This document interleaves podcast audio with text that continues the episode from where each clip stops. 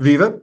Hoje recuamos até Londres, 2012, para contar as principais histórias deste evento que se realizou na capital britânica pela terceira vez na sua história. Aliás, foi pela primeira vez uma cidade acolheu pela terceira vez os Jogos Olímpicos de Verão. Uns jogos marcados obviamente ainda por Michael Phelps e por Usain Bolt, mas hoje não, não centraremos as nossas atenções nestas duas personagens, olharemos para outras histórias não muito vitoriosas, inclusive de outros personagens nestes Jogos Olímpicos de Verão de Londres 2012 e, claro, falaremos sobre a participação portuguesa, uh, sobre a participação da comitiva portuguesa nestes Jogos de Londres 2012. Eu sou o Pedro Fragoso, estarei com o Pedro Varela e com o Rui Silva à conversa neste episódio do Tocha Olímpica, um podcast do Hemisfério Desportivo. Comes Usain Bolt. Usain Bolt storming through. He takes it again. Blake gets the silver. 9.64. 2 horas 25, 34. Não interessa o tempo. É. Rosa Mota medalha de ouro. He's coming back. He's coming back very strongly, Michael Phelps. Surely he can't do this from this space. Michael Phelps is coming back in five. Is he going to get the touch? No, he's not. Oh, no. He's got it. Oh, he's got it. Olá, Varela. Olá, Rui. Olá aos dois. Olá, olá Fragoso, olá Varela. Excelente improvisação nessa entrada de episódio. Obrigado. 2012, Rui. Uh, alguma recordação especial assim logo imediata? Ela venceu a medalha antes de eu começar a trabalhar. E pronto, isto é, é horrível, mas vocês já sabem que eu penso desta, desta forma. E era numa altura em que já se falava muito que Portugal não ia ganhar nada outra vez, etc, etc. E não só conseguimos essa medalha, como Portugal conseguiu a primeira medalha antes de, de Espanha conseguir a sua primeira medalha. Eu lembro nesta, nesta altura ter achado bastante curioso este episódio, até porque 2012 marca já também um bocadinho daquela. um bocadinho do fim do impulso de, da organização de Barcelona, apesar de totais de medalhas ter sido, estou aqui a ver agora, ter 18 medalhas, uh, mas já não, ter, já não estava com o mesmo impacto, aquele impacto mais forte de, de Barcelona. Para ela, alguma memória assim muito particular sobre estes jogos? Mr. Bean, na abertura dos Jogos Olímpicos, uhum. lembro perfeitamente. Um, lembro sempre do Mr. Bean, aliás, eu costumo ver esse vídeo várias vezes. Aquilo é um bocado não é, não é que seja grande piada, mas, mas gosto de ver esse vídeo. O Zayn Bolt, não é? Uh, três medalhas de ouro neste, nestes Jogos Olímpicos, ou não? É isso, não é? Exatamente. Sim. Kobe Bryant também, que já entretanto morreu. Um, epá, e, e sim, e, e, o que me, que já não me recordava tão bem, e que até falei há pouco com os em off, era a questão que Portugal realmente tem aqui uns resultados fraquinhos, fraquinhos, fraquinhos, e isso já não, já não estava bem presente. É engraçado que às vezes tenho melhores memórias para trás do que as mais recentes, uns jogos foram fraquinhos para Portugal. Toca a todos. Toca a todos essa parte da, das Sim. memórias. Eu, olha, eu só eu lembro-me de ter parado de escrever a tese de mestrado nestas duas semanas, por razões mais do que óbvias, e um, estava bastante calor em Lisboa, estava em Lisboa na altura, estava bastante calor, lembro perfeitamente um, de acompanhar, e foi bom, depois de, um, depois de Pequim, foi bom termos jogos hum, em horas bem, um horário bem, bem próximo do nosso. Algo que não teremos agora em Tóquio em 2021 relativamente aos Jogos Olímpicos de 2020. Os Jogos Olímpicos então de 2012 realizaram-se de 27 de julho a 12 de agosto. Londres, como disse na introdução, tornou-se a primeira cidade a receber os Jogos por três vezes, depois de 1908 e 1948. A cerimónia de abertura uh, foi realizada por Danny Boyle, Ambas as cerimónias, quer de abertura, quer de encerramento, foram muito interessantes e impactantes, tal como o Varela se referia há pouco. Não foram tão espetaculares como as de Pequim 2008, mas em Londres tivemos direito a vários ícones britânicos, com destaque então para a rainha, que aceitou filmar com uh, Bond, James Bond, encarnado por Daniel Craig, mas também tivemos Mr. Bean, como há pouco o Varela disse, Spice Girls, Monty Python ou Paul McCartney, por exemplo. Foram os jogos da sustentabilidade, comparado com outros uh, eventos semelhantes, foram construídas poucas coisas de raiz, e, ou então tivemos também infraestruturas que, após os jogos, seriam desmanteladas. Foram outra vez os jogos de Usain Bolt e Michael Phelps, já falamos deles no episódio anterior. Em Londres, voltaram a colecionar medalhas e recordes para delírio do público britânico. Por isso, Hoje as histórias contadas neste episódio serão de atletas muito menos mediáticos, comparado com Bolt e Phelps, mas diria eu igualmente interessantes. E posso prometer, uma das histórias até, até está relacionada com um deles. Não é esta a primeira que vamos ouvir, Rui, apesar de começarmos por falar sobre atletismo e sobre um velocista, não jamaicano, mas chinês, que não conseguiu brilhar em casa quatro anos antes e a quem o azar voltou a bater à porta em Londres 2012. Liu Xiang era um especialista das barreiras e considerado, eh, sem grande favor, um dos melhores do mundo. O azar bateu-lhe à porta sempre, eh, em Jogos Olímpicos praticamente, e não conseguiu ganhar quando mais queria. Depois da enorme desilusão de Pequim em 2008, os Jogos Olímpicos de Londres voltaram a ser uma página para esquecer e a última de um livro que provavelmente merecia mais. Liu Shang era uma das estrelas do desporto olímpico chinês, mesmo antes de haver o impulso dos Jogos de Pequim, tinha vencido a medalha de ouro nos 110 metros barreiras em Atenas, com 21 anos, e tinha tido um início de século XXI memorável. Foi medalha de bronze nos Mundiais de Paris em 2003, prata em Helsinki em 2005 e ouro em Osaka 2007.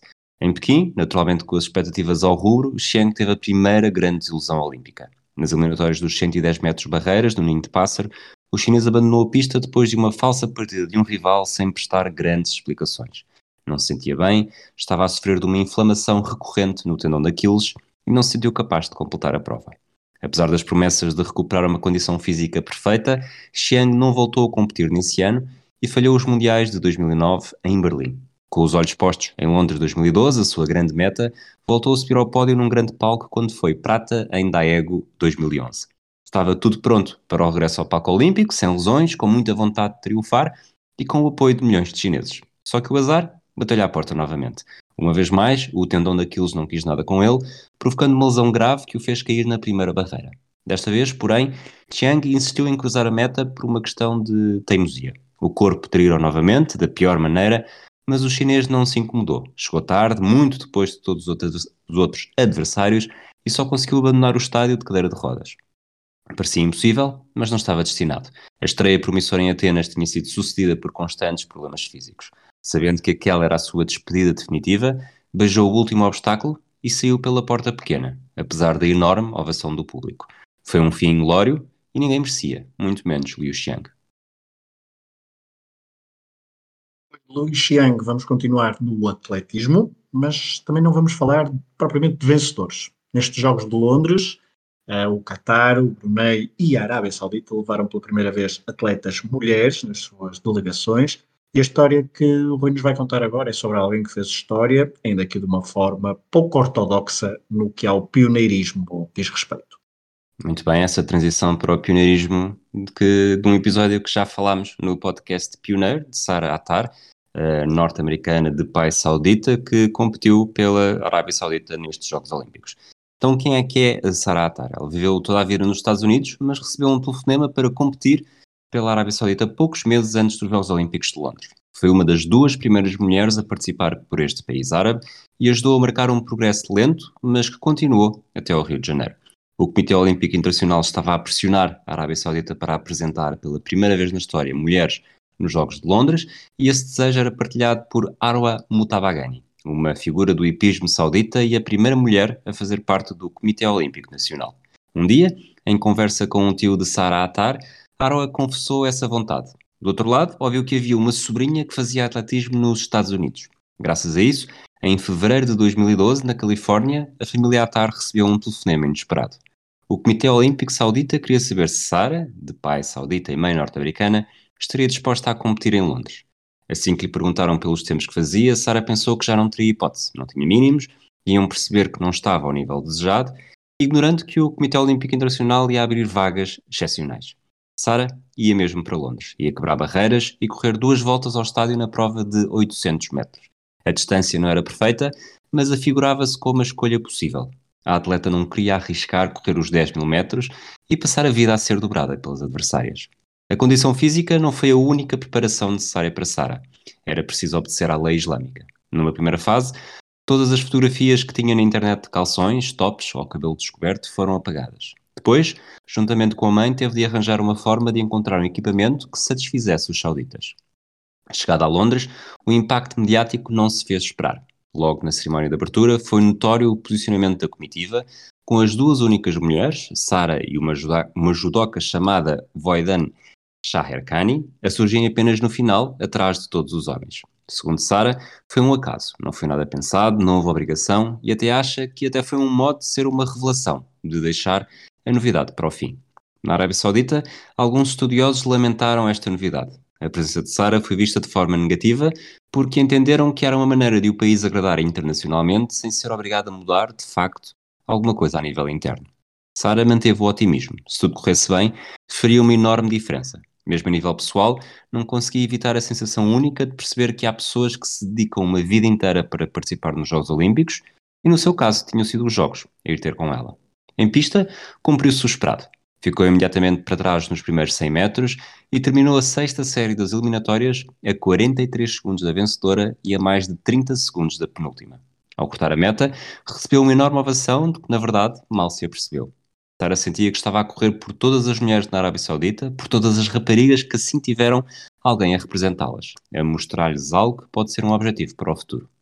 A mentalidade na Arábia Saudita mudou, mesmo que pouco, desde a participação de Atar nos Jogos Olímpicos de Londres. Em 2011, numa das visitas frequentes que faz para visitar a família, decidiu ir correr e precisou de ajuda para se vestir como se fosse um homem para não ser importunada na rua.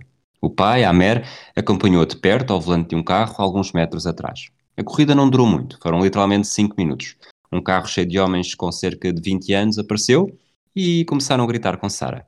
A filha e o pai decidiram parar. O regresso foi diferente, depois de 2012. Já ninguém incomodava e até conseguiu avistar outras mulheres a correr uma delas com o marido. Sara Atar está a aproveitar a experiência para servir de exemplo quando visitar a Arábia Saudita e sempre que lá vai, as raparigas dizem que as inspira muito. Agora, a Saudita até tem um mural com uma imagem da sua participação em Londres e fala nas escolas para contar a experiência. Sendo-se uma celebridade.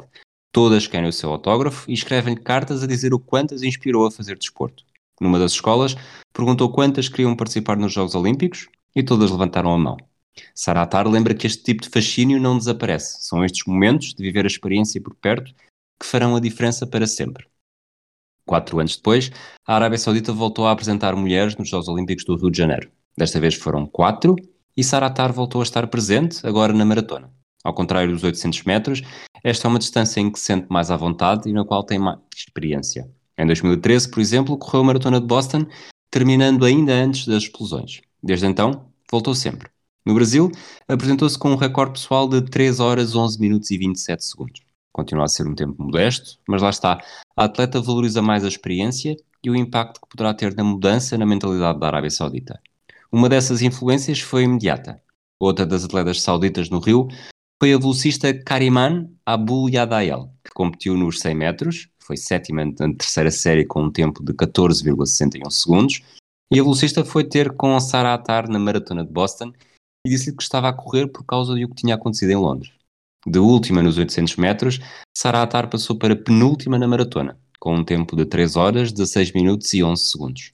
A experiência foi tão boa ou melhor do que em Londres. Durante a prova conseguiu ver onde estavam os atletas da frente porque andavam em circuito. Estar com o um olho nas líderes enquanto se está a correr foi surreal para ela. Sentiu mesmo que estava entre as melhores do mundo. Sara contou também que fez praticamente toda a corrida com a singapurense Neo Jie mesmo sem falarem, foram puxando uma pela outra, fazendo turnos à frente. As duas estavam nos últimos lugares, mas não se importavam. O objetivo era terminar. Continuamos só no atletismo um, para a terceira história, um, mas só dar um destaque óbvio para Mo Farah, uma das principais estrelas britânicas destes Jogos de Londres 2012.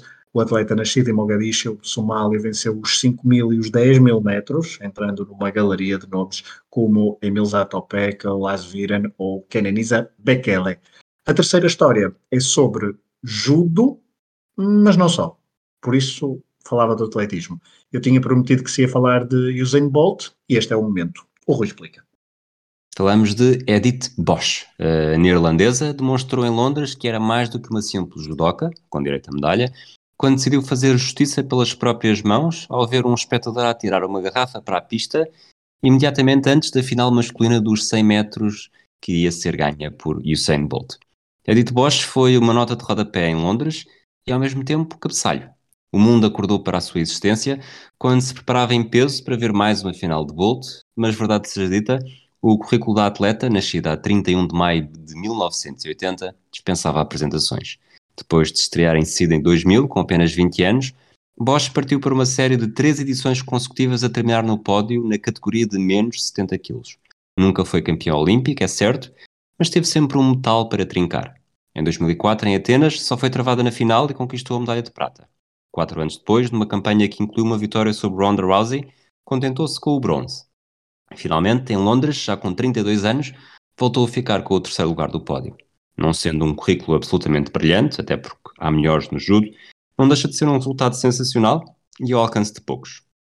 Até porque, além dos Jogos Olímpicos, tem também um palmarés invejável em mundiais, com um ouro, uma prata e um bronze, e nos europeus, com quatro ouros, uma prata e dois bronzes. Dito isto tudo, o que catapultou Bosch para a fama em 2012 não aconteceu no tatami, mas no Estádio Olímpico. Depois de ver que um espectador atirou a garrafa para a pista, decidiu enfrentá-lo. Deu-lhe um soco, controlou-o e entregou-o aos seguranças para gáudio de quem assistiu à demonstração de manobras judocas aplicadas à vida real. E um lema que eu tenho sempre, dá sempre jeito de ter um amigo judoca por perto. Varela, vamos à participação portuguesa. Nelson Évora não esteve presente nesta edição dos Jogos devido à lesão e por isso não pôde defender a sua medalha de ouro em Pequim. Uh, medalha de ouro em, conquistada em Pequim não a pôde defender em Londres, assim é que é. Vanessa Fernandes também não esteve presente em Londres, ela tinha vencido a medalha de prata uh, na capital chinesa. Ou seja, Portugal partia com expectativas moderadas Vicente Moura, presidente do Comitê Olímpico à data, dizia que aquela era a missão e comitiva olímpicas mais bem preparada de sempre. Para ela, os portugueses centraram quase todas as suas atenções em provas que meteram água, literalmente. E acabou por ser eh, a canoagem um, e, e, a vela e o remo também. Temos um bom resultado no, no remo que acabaram por por nos trazer os melhores resultados. Em relação a esses objetivos, realmente eu ainda hoje li um, eh, em relação a esses, esses, objetivos, eh, em termos de número de pontos, Portugal obteve menos pontuação em Londres, com 28 pontos, do que na média dos últimos três Jogos Olímpicos, que foram 34 pontos. Ou seja, do ponto de vista de global, Portugal teve uma prestação inferior à dos últimos três Jogos Olímpicos. Um, 76 atletas portugueses, 13 modalidades, eh, menos 4 em Pequim, não foi, nós estivemos na esgrima, no tiro desportivo, no tiro com arco e no taekwondo, taekwondo que até falamos no último, no último Tocha Olímpica de 2008 em Pequim. O resultado mais, eh, que acaba por ser mais importante e que nos dá a medalha, um, foi a, vitó uh, a vitória, antes fosse, mas não foi possível, a dupla húngara esteve sempre um, quase não foi fácil, não foi fácil, liderou praticamente esta corrida de capa 2 mil metros, que é o que estamos a falar, canoagem, Fernando Pimenta e Manuel Silva, um, conquistaram medalha de prata nesta, nesta prova de mil metros, uma prova que eles nos primeiros 500 metros estiveram praticamente sempre em terceiro, um, e havia ali alguns momentos que parecia por vezes que estaria mais próximo do quarto lugar do que propriamente o segundo, mas depois nos últimos 250 metros e mais concretamente, concretamente os últimos 100 metros, a dupla de Fernando Pimenta e Manuel Silva ultrapassaram os alemães, Martin Holstein e André Azil, uh, e acabaram por conseguir a medalha de prata. Não ficaram assim muito longe da, da dupla húngara, são, são 50, são 50 e poucos centésimos, não estou mais coisa menos coisa, Rodolfo Tombi e Roland Kokeni, da Hungria. E, portanto, este é o resultado mais, mais importante, o que nos trouxe, o que nos deu uma medalha, mas depois realmente há um conjunto de diplomas e de, e de participações uh, muito importantes. Continuando ainda no, na canoagem, nos femininos, tivemos boas prestações, um, ehm, não só a nível individual da Teresa Portela, como depois também, eh, primeiro em capa 4 500 metros, Teresa Portela, Beatriz Gomes, Joana Vasconcelos e Helena Rodrigues fizeram um sexto lugar. Um, a Beatriz Gomes e a Joana Vasconcelos depois fazem um sexto lugar também em capa 2500, portanto há bocado capa 4500 e agora capa 2500. E depois a Teresa Portela tem a ida à final em capa 1200, onde ficou em oitavo lugar, e tem o décimo primeiro em capa 1500. Portanto, todas estas provas que falamos, uma medalha e, e três diplomas, a última de Teresa Portela, o décimo primeiro lugar, não deu acesso ao diploma, como sabemos. No atletismo, Um, há, há, três resultados que, que, se possam, que se possam destacar. O 11 lugar de João Vieira nos 20 km marcha, uh, ele acabaria por desistir nos 50 km marcha. E nos femininos, também na marcha, um, a Jéssica Augusto com o sétimo lugar na maratona, esse sim também é dar diploma, e Ana Cabecinha com o nono lugar nos 20 km de marcha. Um, depois, no judo, uh, havia aqui também a, eventualidade de Thelma Monteiro fazer qualquer coisa, mas muito mal, a prova correu muito mal e o melhor resultado acaba por ser nos femininos na categoria menos 52, com a Joana Ramos a conseguir um nono lugar. Depois ainda temos aqui alguns resultados interessantes e como tu dizias, uh, na água, isto houve aqui muita água eh, que, que acabou por ser o, o ponto positivo destes Jogos Olímpicos em Londres. No remo, um, o Pedro Fraga e o Nuno Mendes conseguiram um quinto lugar em double school, peso ligeiro. Um, depois também na vela um, tivemos Álvaro Marinho e Miguel Nunes um oitavo na classe 470 e o Francisco Andrade e o Bernardo Freitas em oitavo na classe 40, 49, 49.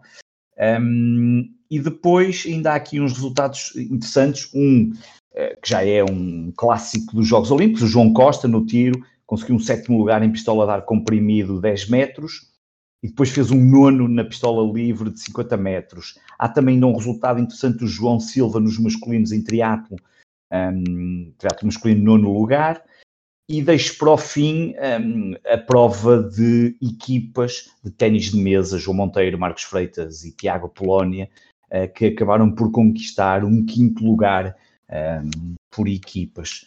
Um, não foram, não, não havendo, era como tu dizias no início, não, não foram, havia muitas expectativas, como tu dizias, tudo muito, supostamente tudo muito bem preparado e não tenho dúvida que os atletas certamente se prepararam. Há aqui resultados bastante uh, positivos e até, uh, estamos a falar sempre de Jogos Olímpicos, onde normalmente são sempre os melhores atletas do mundo, uh, em termos de medalhas apenas a de Fernando Pimenta e Manuel Silva, mas há aqui depois estes resultados que falamos que acabam por ser um, à escala mundial bastante importantes e, e portanto, que merecem sempre o nosso destaque. Eu acho que foi aqui, não sei, recordem-me se eu estou equivocado, mas foi aqui que uh, Portugal começou a olhar para o ténis de mesa de uma outra é, forma, não é? Sim, uh, eu, eu, até, eu até me recordo, eu penso que estes jogos, eu agora não me confirmo, não fui confirmar com quem é que fomos eliminados, não sei se foi, foi com a Coreia do Sul. A Coreia do Sul, não é? Pois, exatamente. E eu, eu se bem me recordo, foi talvez aqui em 2012 que começou os jogos, claro, eram transmitidos na televisão e que a malta começou a olhar para o ténis de mesa com outra forma e depois isto foi sempre acrescendo, até Portugal depois mais recentemente até ter conquistado o título europeu um, e outros resultados e, e, os próprios atletas do ponto de vista individual em ir, a irem para equipas um, europeias de, de, de, importância, com campeonatos muito importantes um, e foi um, digamos, um, um aparecer da, da modalidade e que acabou por apaixonar, pelo menos há muitos portugueses que, que, que foram acompanhando o, ténis de mesa ao longo destas competições, sejam olímpicos e mundiais ou europeus. Acho que foi aqui que se deixou de dizer uh, ping-pong. Uh, ping-pong. e essa derrota com a, com a, Coreia do Sul foi bastante uh, frustrante, porque foi por 3-2, depois de termos vencido a Grã-Bretanha por 3 Houve Exatamente. Houve um momento nesse jogo com a Coreia do Sul que achava-se que ia fazer um feito, porque era um feito incrível, não é? Não só continuar em prova e provavelmente lutar por medalhas e depois eliminar uma das grandes seleções uh, da altura a nível mundial e portanto esse jogo foi acabou por ser épico. Tiago Polónia, Marcos, Marcos Freitas e João Monteiro, da equipa masculina. Vamos continuar nas histórias de Londres 2012. Rui, vamos à quarta história, depois de ouvirmos então o Varela a contar os sucessos dos atletas portugueses com destaque, obviamente, para a canoagem e para o remo. Vamos ficar pelas águas londrinas para que tu nos contes a história de alguém que esteve bem longe da vitória, mas que atraiu a atenção de quase todos. Queres dizer o nome? Amadou Jibo Isaka. Muito bem, Fragoso. Ele gostava de água e até era um nadador apaixonado, mas nunca pensou que um dia poderia estar nos Jogos Olímpicos. Aconteceu no remo, este homem do Níger foi convidado três meses antes e não virou as costas ao desafio, mesmo que estivesse destinado a ser visto como uma aberração pelos rivais. Amadou Djibo Isaka, como tu disseste, foi o Eric Moussambani dos Jogos Olímpicos de Londres. Não tinha talento para ser atleta olímpico, mas beneficiou das iniciativas globais do Comitê Olímpico Internacional para levar cada vez mais modalidades a mais países e acabou por ser o representante do Níger, um país com muito pouca água, na competição de remo. Jardineiro de profissão e nadador nos tempos livres, Isaka aceitou o repto três meses antes do início da competição e lançou-se num plano de preparação que exigia, acima de tudo, que aprendesse a remar. As primeiras lições surgiram no Egito, mas depois prosseguiu o planeamento na Tunísia, conquistando o disputadíssimo, ou talvez não, Campeonato Nacional de Remo no Níger, surgiu em Londres feliz, entusiasmado e determinado em mostrar a todos o orgulho de um país. E nada mais do que isso. Na primeira prova em que participou, de 2 mil metros, demorou mais de 8 minutos a cumprir a distância, terminando praticamente a um minuto do penúltimo classificado. Enquanto os favoritos iam avançando rumo à luta pelas medalhas, Isaac entrava derrompante nas manchetes da imprensa, um pouco por todo o mundo. Apaixonados por histórias de desajeitados sem grande talento para o que fazem, os jornalistas foram dando cada vez mais destaque à pessoa por trás do atleta. O público mordeu o anzol e começou a preocupar-se em acompanhar o que poderia fazer o nigerino na competição. Só havia duas coisas, duas coisas garantidas: o último lugar e os fortes aplausos. Os rivais e históricos remadores não agradeceram propriamente a presença de um intruso a roubar a atenção da essência da modalidade. O histórico Steve Redgrave foi um dos que mais críticas lançou à organização, garantindo que não encontrava qualquer razão que valesse a pena para Isaka estar a competir, retirando lugar a atletas com mais qualidade. A verdade é que Isaka, tal como Mussambani e muitos outros pelo caminho, não tiram lugar a ninguém. Tem uma cota específica pensada ao pormenor para criar paixão por novas modalidades um pouco por todo o mundo e, quem sabe, inspirar novas gerações de atletas. Dentro da água, claro, Isaka não fugiu ao seu destino. Terminou em último lugar na repescagem, em último lugar na meia-final dos piores classificados e em último lugar da final F. Foi, portanto, o último dos últimos dos últimos dos últimos. Ou se quisermos ver o copo meio cheio, de uma forma bastante mais interessante, o primeiro remador do Níger em Jogos Olímpicos. Acho que é uma perspectiva muito interessante esta última. Rui, antes de irmos à última história, destaco as provas de ténis que decorreram no All England Club, ou seja, na relva de Wimbledon. E nem assim Roger Federer conseguiu vencer a medalha de ouro, a prova que lhe falta no currículo. O suíço chegou à final depois de ter derrotado Juan Martín del Potro num jogo que durou 4 horas e 26 minutos, disputado em 3 sets, um recorde uh, neste, para, para um jogo em 3 sets. No terceiro e decisivo set, o resultado ficou em 19-17, favorável ao suíço. Na final, Federer jogou contra Andy Murray e perdeu por 3-0. E perdeu bem, 6-2, 6-1 e 6-4. Andy Murray, que à data ainda não tinha vencido nenhum torneio do Grand Slam, tendo perdido inclusivamente quatro finais de Grand Slams, três delas frente a Federer e uma delas precisamente em Wimbledon, pouco, pouco, me, pouco mais de um mês antes, por 3 sets a 1. Na altura fez história e no ano seguinte, depois, uh, Andy Murray conseguiu vencer Wimbledon enquanto torneio do Grande Slam. A quinta e última história, Rui, mete lágrimas. Muitas, muitas lágrimas. É, porque este episódio vai ter de meter água, portanto, esta é água, água lacrimejal. Shin Alam, a esgrimista sul-coreana, que bateu o recorde olímpico de lágrimas derramadas depois de perder de forma trágica no duelo das meias finais. Durante um curto espaço de tempo, Shin Alam julgou que tinha garantido a vitória, mas afinal ainda havia um segundo para disputar. E aí, de forma surpreendente, a alemã Britta Eidemann conseguiu um toque decisivo. É um episódio que nos faz recordar a famosa lenga-lenga, muito utilizada na prevenção rodoviária, de que mais vale perder um segundo na vida do que a vida num segundo. Se alguma vez se cruzarem com Shin Alam, uma sul-coreana nascida a 26 de setembro de 86, e uma das melhores grimistas asiáticas, não se espantem se ela não gostar muito da expressão. Em julho de 2012, durante os Jogos Olímpicos, Shin Alam sentiu que tinha, de facto, perdido a vida num segundo, e poucos instantes depois de ter sentido o sabor da vitória a descer-lhe pelo corpo. A história explica-se de forma curta, mas dolorosa. O resultado entre Lam e Heidemann estava empatado, e de acordo com os regulamentos, a sul-coreana teria direito ao triunfo se não houvesse qualquer toque durante o minuto de morte súbita. E foi isso que aconteceu, ou assim pensou Lam. Instantes depois, o relógio foi ajustado para um segundo. Lam teria tudo para evitar o toque naquela margem curtíssima, mas Alma arriscou e conseguiu algo impensável. Sul-coreana nem queria acreditar, sentando-se na estrutura e chorando compulsivamente. Lam achou injusto. Sentiu que o segundo já tinha terminado e que merecia a vitória. E a espiral negativa não acabou aí. No duelo pela medalha de bronze, Lam voltou a perder, desta feita contra a líder do ranking mundial, a chinesa Sun Yujie. A esgrimista teve muitas dificuldades para se conseguir recompor. Tinha perdido uma vida de trabalho naquele segundo, quando tudo estava encaminhado para garantir, no mínimo, a primeira e única medalha individual da sua carreira. Disse Shinalam. Não entendo como é que isto pode ter acontecido e não vejo mesmo forma de expressar o que estou a sentir neste momento. É de tentar e a trabalhar para uma medalha há 4 anos e agora perdia num segundo. É impossível de aceitar. Ainda não sei, tal como a maior parte das pessoas, por que razão o jogo não foi declarado finalizado antes do toque. A Federação defendeu-se, escudando-se num problema técnico provocado por ter havido um toque duplo a um segundo do fim. Do outro lado, Brita Heidmann foi fiel à mentalidade germânica, dizendo que sempre que há um toque é uma questão de um segundo, e apelidando a discussão de desnecessária. Nem tudo foi mal para Shinalam.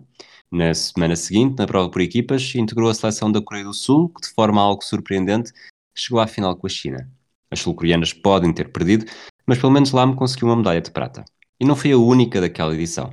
Sensível ao sofrimento de Shinalam, a Federação Internacional de Esgrima decidiu-se pela atribuição de uma medalha especial à sul-coreana, atribuída com base no objetivo de vitória e respeito pelas regras. E será que Shinalam gostou da distinção? Disse: Não me faz sentir melhor porque não é uma medalha olímpica. Não aceito o resultado porque acho que foi um erro. Portanto, se calhar também não deveria ter aceitado a medalha especial que dá destaque ao respeito pelas regras. E esta foi a última história deste uh, episódio, Tocha Olímpica, sobre Londres 2012. Em Londres 2012, os Estados Unidos ficaram no primeiro lugar do medalheiro, com 46 medalhas de ouro, 28 de prata e 30 de bronze. Deste total de 104 medalhas, 31 vieram da natação, com destaque para as 4 medalhas de ouro de Michael Phelps e duas de prata, ele que perdeu os 200 mariposa uh, para o sul-africano Chad Close e a estafeta dos 4 por 100 metros livres para a França. A China ficou em segundo e a Grã-Bretanha em terceiro, à frente da Rússia. Tocha Olímpica, estamos em contagem decrescente para Tóquio 2020, que se realizará, tudo indica, no final de, dois, no final de julho de 2021 e também no início de agosto. Esperemos que tenham gostado desta viagem até Londres 2012, com algumas histórias pelo meio um, não todas, ou quase nenhuma delas, vitoriosa, com lágrimas à mistura e também com a água que Portugal meteu ou não, depende uh, do ponto de vista, na sua participação portuguesa, então, em Londres 2012. Nós voltamos com mais um episódio sobre o Rio 2016, dentro de aproximadamente 15 dias, uh, sobre esta última viagem aos últimos Jogos Olímpicos realizados, os últimos Jogos Olímpicos de Verão. Esperamos que tenham gostado. Tocha Olímpica é um podcast do projeto Hemisfério Desportivo. Um abraço e até à próxima. Here comes Usain Bolt! Usain Bolt storming through, he takes it again. Blake gets the silver, 9.64! 2 horas 25, 34, não interessa o tempo, é medalha. Rosa Mota, medalha de ouro. He's coming back very strongly, Michael Phelps. Surely he can't do this from this space. Michael Phelps is coming back in five. Is he going to get the touch? No, he's not. Oh, no! He's got it! Oh, he's got